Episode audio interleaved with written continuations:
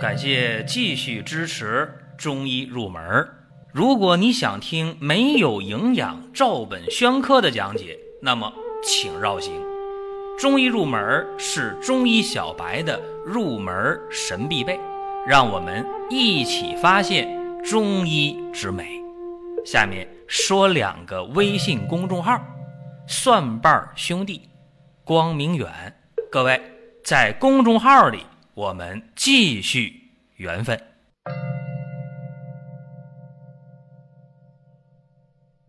今天呢，咱们的话题是肺心病啊。说到这个肺心病，大家说，哎呀，挺可怕。为啥呢？它是一个发病过程啊。肺心病呢，不是一下得的，它有一个非常清晰的发病过程。基本上啊，都是从老慢支气管炎，然后到肺气肿，最后呢到慢性肺源性心脏病啊，叫肺心病。这个病在北方地区发病率相当的高，这些年呢发病率倒低了。为啥低呢？因为在老慢支气管炎或者肺气肿的时候，能够得到有效治疗吧，也别说都对症啊，反正起码有一定作用的治疗，这比较普遍。然后呢，往后发展到肺心病就慢，或者有些人呢就没等发展到那步。所以说这肺心病呢，有人就说呀，发病率低了不用讲，但是。也有很多的地区啊，相对落后，在老慢支气管炎、肺气肿阶段没重视，无非就是咳嗽、喘、发炎、有痰，咳、喘、痰、炎，也没当回事吃了点止咳平喘的，吃了点化痰的，吃了点消炎的，这药一吃也就完了了。所以说这肺心病呢还得讲，因为有人问，最近总问这个事儿啊，肺心病啊在中医里边没有这个说法。但是呢，和中医的像痰饮呐、肺胀啊、胸痹呀，和这些病呢都有相类似的地方。肺心病嘛，肺和心都有问题。胸痹的心脏的事痰饮是肺的事儿，肺胀呢还是肺的事儿。所以说，今天给大家呢就聊一聊。到肺心病啊，一般来讲，起码得五十多岁啊，五十五岁以上或者六十岁以上，是一个啊发病啊就表现出病症的这么一个年龄段。说这病呢特别长，啊，因为它发展嘛，老慢支气管炎、肺气肿、肺心病，它有个发病的过程，所以它年轻的病人那你是看不到的，啊，这一点大家得知道。那么今天讲这个肺心病，我们在治疗的时候啊，有点跟以往不一样的地方，因为以往治这肺心病，刚才我说了，因为它无非就是心脏不舒服了。是吧？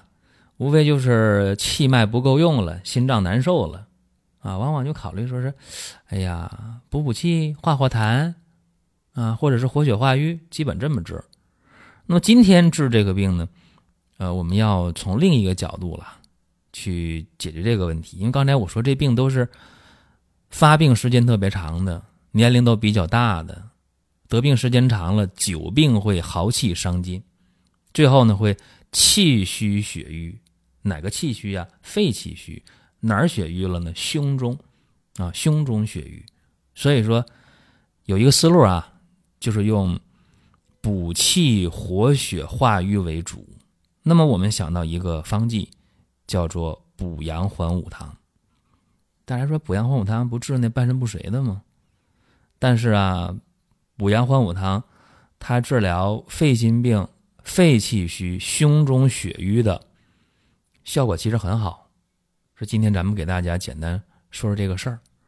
不过呢，这个黄芪呀，生黄芪的量，嗯，得用到八十克到一百克。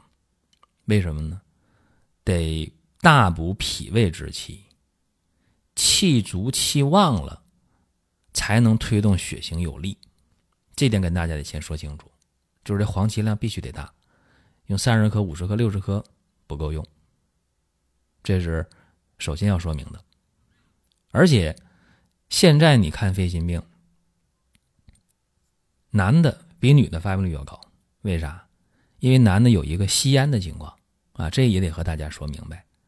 而且咳嗽、咳痰、气短、胸闷、心慌，动一动的话，哎呀，心慌的厉害，气更不够用了。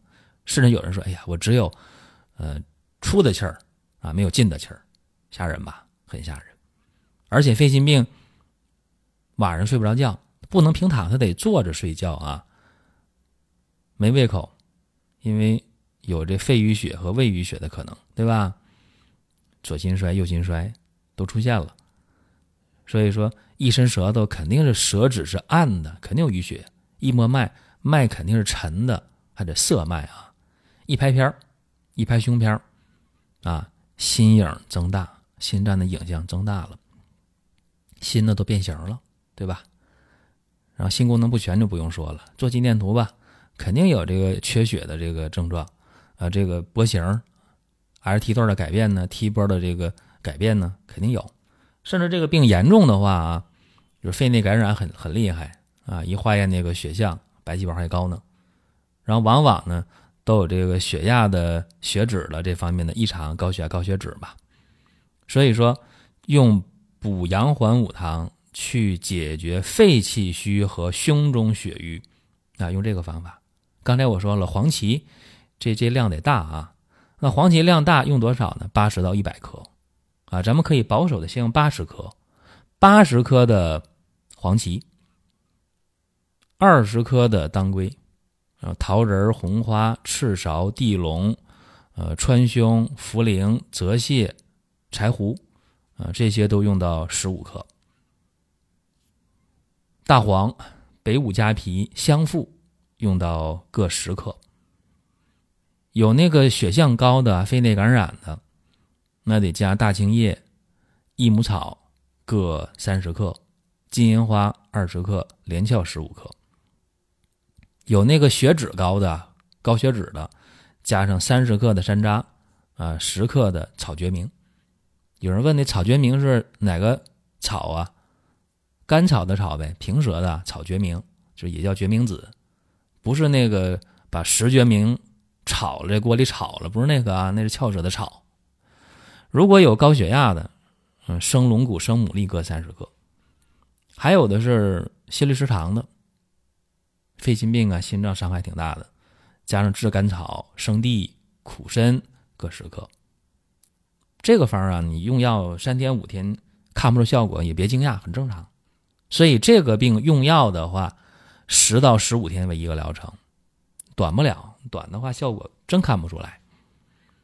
那怎么判断这个病治的有效呢？很简单呢，气虚血瘀嘛，肺气虚，胸中血瘀嘛，就是你气虚症状和血瘀症状你得改善吧，对不对？胸闷呢，气短呢，咳嗽啊，咳痰呢，你这得改善吧？走路啊，你起码能走得远一点你才喘呢，或者说。呃，睡觉的时候起码能逐渐的平卧啊，能躺着睡啊，这都是改善。就这个方法去解决肺心病的话，有效率基本上在九百分之九十以上吧，这个问题不大。那么给大家分析一下，说这个方为什么就管用呢？我刚才说了，气虚血瘀嘛，肺气虚，胸中血瘀，用补阳还五汤，用这个方，特别把这个生黄芪量用到八十克了。刚才我说。其实还可以用到一百克，看情况。要大补脾胃之气，气足气旺，推动血行有力，对吧？这才行啊！桃仁、红花、当归、地龙、川芎，活血嘛，化瘀嘛，通络嘛，对吧？柴胡呢，茯苓、泽泻呢，北五加皮呢，理气、利水、消肿，对吧？所以说，在肺心病的病人当中。如果出现了气虚血瘀的这个症，中医讲这个症啊，不是症状的症，言字旁啊，证明的证，出现了这个症，哎，就可以用这个方，有是症用是方就没有问题。所以说，看到疾病了啊，大家有的时候就懵了，哎呀，怎么办？肺心病住院吧，打吊瓶吧，消炎吧。就这么治，止咳吧，化痰吧，平喘吧，是吧？有的时候来点，哎呀，来点那个利尿药的，是吧？把这水外消一消吧，解决问题吗？解决一时。那有人说，那你这补阳还五汤怎么就能解决真正问题呀？